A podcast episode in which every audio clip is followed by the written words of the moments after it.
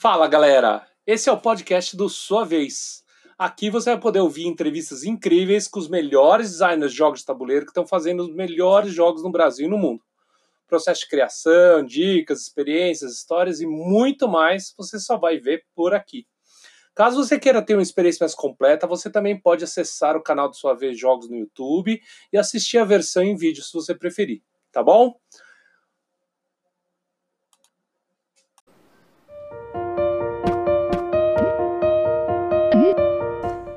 Fala galera, estamos aqui com o Jordi Adam, que é nada mais nada menos que o primeiro brasileiro a ser indicado para o Kennerspiel des Jahres, que é o, o, na verdade o Oscar é, da, dos jogos de tabuleiro. E não é só o Oscar, é o Oscar dos conhecers, dos caras mais especialistas, né? Então ele está sendo o primeiro brasileiro que está tendo essa honra e está tra tá trazendo essa honra para todos nós, né? Então, eu já tinha ele no programação de chamar para entrevistar, porque eu tinha, enfim, eu tinha jogado já o jogo dele.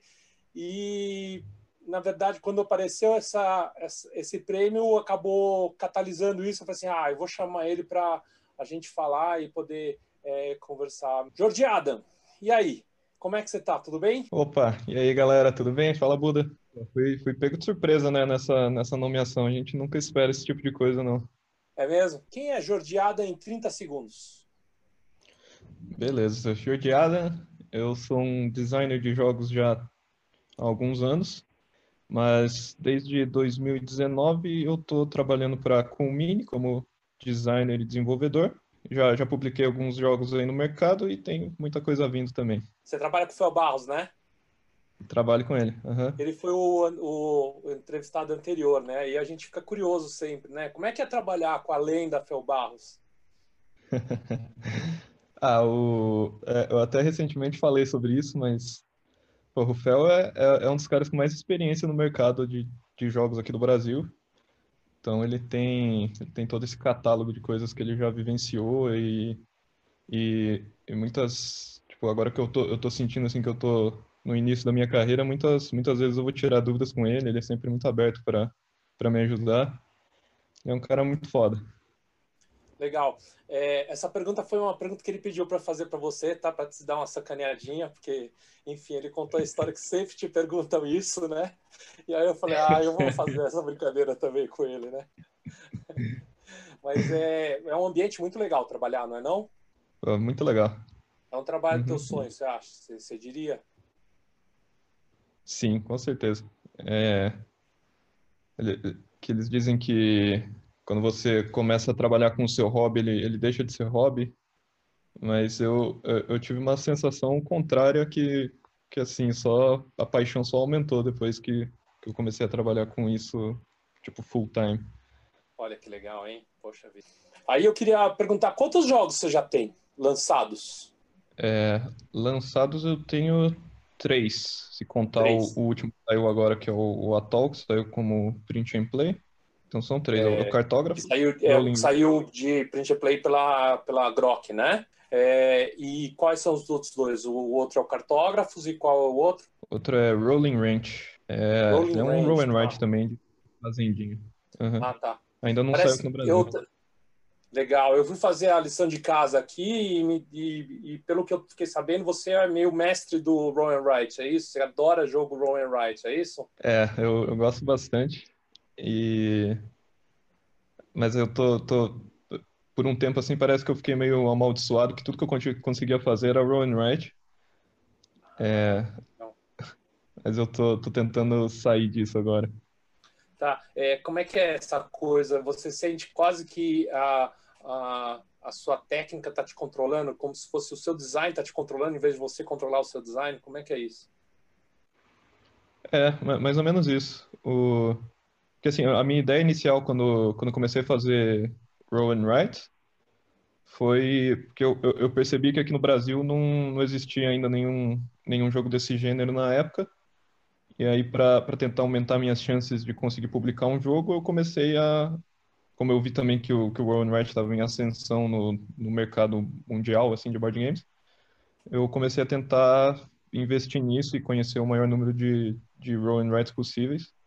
mais pra frente, parece que tudo tudo que eu começava, tipo, ideia nova que eu tinha, assim, eu pensava, ah, por que que isso aqui não é um roll and write? Isso funcionaria tão bem se fosse um, um jogo desse gênero também.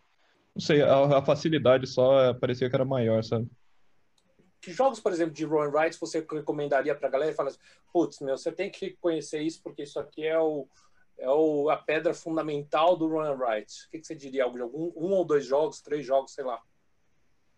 Cara, eu, eu gosto muito do Avenue, Okay. Eu acho que ele é. E o Welcome to, que também eu acho que é genial aquele jogo.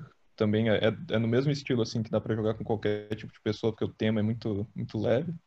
E, e ele tem umas sacadas muito legais. E quando você estava pensando em fazer o cartógrafo, esses jogos já existiam ou eles saíram junto com o seu, mais ou menos? O, o Avenue já existia. Ele estava para ser publicado aqui no Brasil até. Mas o, o Welcome to eu eu não, não tinha conhecido ainda nessa época. Eu acho que ele saiu depois até. Legal, Na, legal. Naquela época, o, o, jogo que, que foi minha principal inspiração, assim, é, ele se chama Welcome to, to Dino World. E, e, naquela época ele não tinha sido publicado ainda. Ele era que, que todo ano rola um evento lá da galera que não consegue ir pra Gen Con, que eles chamam de Gen Kent. Aí, aí é como se fosse um, um concurso de jogos assim que você publica sua, você manda seu protótipo lá, eles, uma, uma banca faz uma seleção de qual é o melhor, melhor jogo, e daí esse jogo ganha a ilustração gratuita de alguma pessoa, de um ilustrador lá, para ser lançado nesse, nesse evento. E, e, o Dino World ganhou, foi o jogo vencedor da Gen Kent em 2017, 2018. E esse foi, foi, esse foi o primeiro and Ride que eu joguei e, e eu gostei bastante. Legal. E para quem está ouvindo assim, explica qual que é a, a, como é que é um roll and write, explica qual que é a base da mecânica. É, então, o, o roll and write, ele sim, tem, tem uma discussão muito grande de como que você chama essa mecânica, porque em muitos dos roll and writes não tem a parte do roll, que é rolar, rolar um dado, né? É, é uma entrada né, na história, né, que, que depois faz com que você tenha que escolher, né? Isso, uhum. tem, tem, uma entrada aleatória ali, pode ser rolar um dado, gerar uma carta. E aí o write é você usar esse resultado para escrever na sua, na sua folhinha. Eu cheguei a jogar um jogo seu, um jogo de umas galinhas, de uma fazenda, não tem isso? Você não fez? Chegou a fazer um jogo assim? É, é o Rolling Range. É Roll... Ah, esse, esse que é o Rolling Range, tá.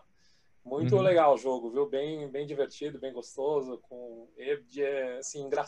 o tema é leve, é engraçado, né? É gostoso de fazer jogar o jogo, tá? Dentro desse trabalho de jogos, você diria que o Cartógrafos é a sua obra-prima, que é o jogo que você mais mandou bem? É, a, até o momento é o principalmente entre esses três que foram publicados, eu acho que o Cartógrafos é o, é o meu favorito, porque ele tem muitas tem muito mais coisas que eu como jogador gosto de ver em, em em jogos. Por exemplo, a, a pontuação diferente em cada partida. Esse é um, é um negócio que eu curto bastante. Hein? Tá, que é o lance das cartas de você tirar e cada vez que você é, joga uma partida tem um tipo de pontuação diferente, é isso? Isso, aham. Uhum. Tá.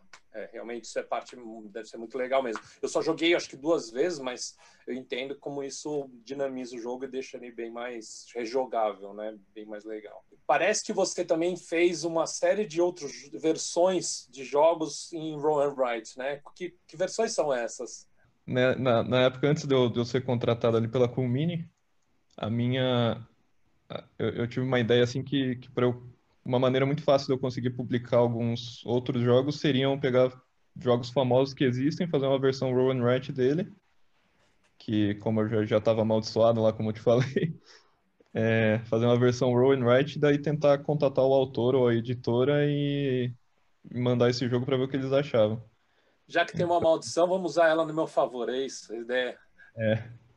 E aí, como é que foi esse processo? Você conseguiu algum fruto disso aí? É, não, não consegui nenhum fruto, mas foi bom, foi um processo de, de aprendizado. O que você está falando, eu, eu, percebo muito que aconteceu, provavelmente, imagino que tenha acontecido com o Roll for the Galaxy, né? Que é um, é um dice placement de um, de um jogo que é super conhecido, que é o Race for the Galaxy, né? E que a gente joga e que tem uma mecânica assim bem diferente, mas o feeling do jogo ainda está lá. A, a, aquela, o tema do jogo, você ainda sente ele muito bem, você, você entende ele e percebe que a transposição foi muito bem feita. E é engraçado, porque quando você olha os autores, estão todos os autores tradicionais, e tem um cara que lá que é completamente estranho. Eu acho que é, o nome é até meio oriental, assim, do Race for the Galaxy. E aí eu percebi que eu falei assim, ah, esse cara que deve ter feito o jogo, ele foi lá e levou para a turma e a turma falou, ah, vamos fazer, gostamos, né? Eu acho que é meio é. isso que você estava querendo fazer, não é isso? É, é, é bem isso. E, na verdade nem foi nenhuma ideia que eu tive genial, porque na, naquela época eu encontrei o, o, verso, o jogo Roll and Write do Castles of Burgundy. E daí quando eu tentei pesquisar um pouco a história, foi, foi mais um, foi tipo isso que tinha acontecido, né? Um cara tinha entrado em contato com o, com o Feld lá, mostrou o, aquela versão do jogo para ele, ele curtiu e daí publicaram juntos. Mas você recebeu resposta de alguém, de alguma coisa, ou ficou nisso mesmo? Não, eu, eu, eu recebi, eu até tinha, tinha começado assim um pouco a, a desenvolver um, um desses jogos, só que por, por conta do, do meu contrato com a Comini eu tive que parar. Ah, quer dizer, poderia ter ido para frente e não foi porque você começou a trabalhar exclusivamente para a Comini, não é isso? Isso. Uhum. Ah, tá. Olha que interessante. Dá uma curiosidadezinha para saber onde chegaria se não fosse isso, né? Longe de é... reclamar, né? É, tem algum desses jogos que você pegaria e mudaria e falei, que, você tem uma coisa que você mudaria no cartógrafo? Você fala, ah, eu tenho uma coisa no cartógrafo que eu mudaria que hoje porque a gente sabe que design nunca acaba, né? Ele, ele acaba quando você fala chega, né? Mas ele nunca acaba. Como é que é? Tem uma coisa que você mudaria? Você fala, ah, eu gostaria de mudar isso hoje. Assim, eu, eu, uma coisa que eu acho esquisita no cartógrafos é que pode, pode acontecer de você dos monstros acabarem ficando tipo todos para a última rodada. Ah, tá. É às vezes aparecer tipo um monstro só durante a partida e daí na última rodada aparecer três assim em sequência. Eu, eu acho que é meio... caída no jogo, né? Faz o jogo dar uma caída, não é isso?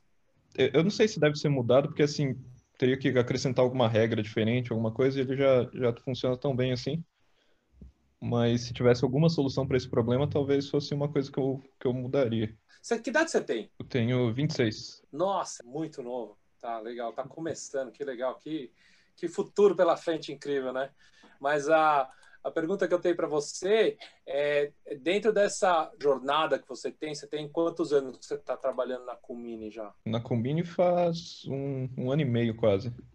Tá, e, e você é formado em alguma, em, você tem alguma formação de graduação, alguma coisa? Tecnólogo em jogos digitais. Uhum. E tem alguma coisa que você trouxe dos jogos digitais para os jogos de tabuleiro, quando você no seu modo de pensar, na sua forma de agir, de trabalhar? Eu pego muita inspiração de, de jogos digitais que eu tô curtindo, assim, e tento de algum jeito traduzir aquela, aquela sensação do digital pro, pro tabuleiro. Você acha Mas... que a ideia é, é trazer, é fazer transposições, é isso? A, a tua cabeça, você acha que trans, ela trabalha muito em forma de transposição de digital para analógico também? É, tem, tem um pouco disso. Tipo, por exemplo, eu tô, tô fazendo um jogo agora, é, sei lá, vou usar um exemplo hipotético aqui. É, tô fazendo um jogo de, de tiroteio, um jogo que tem muito tiro envolvido. Então eu, eu ia procurar esse, eu ia procurar jogos digitais que até, até porque eu gosto muito de, de jogar no, no computador, mas, mas eu ia procurar esses jogos de, de tiro em primeira pessoa para tentar entender qual que é a, a, a sensação que, que esses jogos querem passar. Então, por exemplo, se eu estivesse fazendo um jogo de que envolvesse um jogo de tabuleiro que envolvesse tiro, eu provavelmente iria pegar muita inspiração do Doom, que é um jogo que eu tô, que eu tô jogando agora, o Doom Eternal. Mas, mas tem um pouco disso, de, de fazer essas, tipo, essas referências cruzadas com, com os jogos que eu tô curtindo jogar. Onde você normalmente busca a sua inspiração? Você já falou que tem alguma coisa em jogo de, de digital, mas tem algum outro lugar que você procura os seus, a sua inspiração? É, eu acho que vem muito de, de jogo, de qualquer tipo de jogo mesmo. Outro, outro caminho também que geralmente acontece é eu estar tá jogando algum, algum jogo que eu, de tabuleiro mesmo que eu gosto muito. Eu encontrar uma mecânica específica que, que me chama muita atenção naquele jogo e tentar desenvolver alguma coisa em cima daquilo. Legal. Um, um, exemplo, um exemplo que eu posso dar é, por exemplo, no, no Fist for Odin, é, não sei se você já jogou ou não, mas ele é, ele é um jogo do, do Uwe lá de... Ele, ele tem um, um negocinho de umas pecinhas de Tetris lá, mas é, é, um jogo mega pesado lá que você, de alocação de trabalhadores, tem 60 ações diferentes que você pode colocar trabalhadores. Uma dessas ações, é, uma não, né? Assim, acho que são umas quatro ou cinco dessas ações são relacionadas a você você está invadindo uma, uma outra ilha lá para conseguir para conseguir recompensa. E quando você está invadindo, a mecânica é você tem que tirar um resultado, por exemplo, ah, eu posso invadir essa ilha aqui que eu preciso tirar um resultado num, num D8, preciso tirar um resultado que seja 7 ou mais. É, e aí, para alcançar esse resultado, você vai rolar o D8. Uhum. É, rolei a primeira vez, eu tirei 3. Aí eu vou ter duas opções. Ou eu posso é, gastar recurso para alcançar aquele 7, ou eu posso tentar rolar de novo até duas rerolagens para tentar alcançar esse 7 de novo. Pô, eu, eu curti bastante essa mecânica, eu tô tentando muito fazer alguma coisa em cima disso. Mas, mas esse é um exemplo de como que eu, eu procuro essas mecânicas menores em jogos maiores e tento, tento dar um, fazer alguma coisa mais simples em cima daquilo. E, e você tem alguma rotina de design, algum ritual que você faça para poder entrar no, no mood de design ou, ou não? É das 8 às 17 horas e pronto, eu sento, vai faço as coisas. Como é que é essa, esse esquema aí? Eu, eu trabalho mais pela madrugada, mas mas não tem, não tem muito ritual, não. É só não Tô tem música, não tem filme que você assista, nada que vai te ajude, é isso? É, ah, não, é, eu, eu, tento, tento ouvir música, colocar o fone para tentar me, me, desligar do resto do mundo. Ah, tá mas, mas quando eu percebo, eu já tô sem fone, concentrado na frente do computador, só, só pensando Entra em, em fluxo uma hora e vai embora, é isso? É. Ah, uhum. Já que você está falando de computador, a pergunta que eu tenho é: você usa algum software específico? Você daria uma dica de alguma ferramenta? E não precisa ser só digital, qualquer coisa que você, ah, eu gosto de usar muito uma guilhotina especial, sei lá, alguma coisa. Você teria alguma ferramenta específica que você usa ou algum software que você daria a dica de falar assim: olha, se vocês usarem isso, vai ser animal porque ajuda muito. A descoberta que eu fiz, vai. Cara, o, o Illustrator me ajuda muito a, a desenvolver talvez até mais do que, assim, eu, eu acho que fazer o, o, protótipo no papel é indispensável, nas, principalmente no, nas primeiras, tipo, no design inicial, assim, mas uma vez que você já tem uma, uma ideia meio, você já tem essa ideia de como o jogo pode funcionar, você já testou no papel e você pode passar isso para o Illustrator já para tentar fazer um protótipo um pouco mais bonitinho. É, nesse processo de traduzir do papel para o Illustrator é assim, tem, você consegue pensar em muito, tipo, consegue pensar muito mais além em, em o que, que aquele seu jogo pode, pode fazer. Por exemplo, eu, eu gosto muito de, quando eu estou fazendo no papel, eu já, ao invés de colocar texto, eu já tento pensar muito em iconografia e como que aquele jogo poderia, tipo, funcionar no mundo ideal sem, sem dependência nenhuma de idioma. Então, eu começo a tentar fazer um iconezinho de como poderia ser aquela ação, ao invés de colocar um texto no papel. Ah, e aí quando eu estou traduzindo. O trabalho do designer gráfico, então. É. E, e aí quando eu estou traduzindo isso para o Illustrator, tentando fazer aquele ícone ali, às vezes eu penso, por exemplo, é, ah, e se esse ícone fosse desse outro jeito aqui, poderia ser uma ação diferente. Então, eu consigo expandir mais esse universo do jogo ali, como, como ele funcionaria só nesse processo de tradução para o InDesign. Você já tinha essa preocupação antes de trabalhar como desenvolvedor? Já, já. Foi. Quando eu comecei a fazer jogo de tabuleiro, essa já era uma, uma preocupação bem grande. Tipo, isso de, de tentar fazer iconografia para facilitar a leitura do jogo e também outra coisa que eu penso muito é, é em componentes e, e, te, e, tem muita gente que fala para eu, eu não fazer desse jeito, mas eu não consigo. Sempre, por exemplo, sempre que eu estou fazendo um jogo, eu né? tento utilizar o menor número de componentes possível engraçado você estar tá falando isso, é exatamente a fala do Fel. O Fel fala de footprint, né? E ele fala que como você tem que ir o tempo todo tá focando nisso, né? Que é uma coisa que pouquíssimos designers eu acho que tem é, na cabeça, né? De falar, de falar assim, ah, deixa eu ver que, que componentes que eu vou usar, como é que eu consigo aproveitar o máximo possível a menor quantidade de componentes para entregar a melhor experiência possível, né? Que eu acho que é isso que você está falando, né? Mas é, é, é, interessante ver que é, eu não sei até que ponto isso vem do ambiente que vocês estão lá todos juntos trabalhando e um influencia o outro. E eu não sei até que uhum. ponto que isso é uma preocupação universal de qualquer um que trabalha com, com, com quem é autor, né? É muito bem interessante ouvir isso. É, eu, eu sinto que muito do, disso para mim veio de, de Roll and Write, porque ele, tem que ser um jogo bastante compacto, né? E, e às vezes isso acaba sendo ruim, porque, tipo, no, no Rolling Ranch, ele tem tipo, a, a mecânica de, de roll dele é que você rola dois dados, e aí no dado ele vai ter um animalzinho e vai ter um número no canto.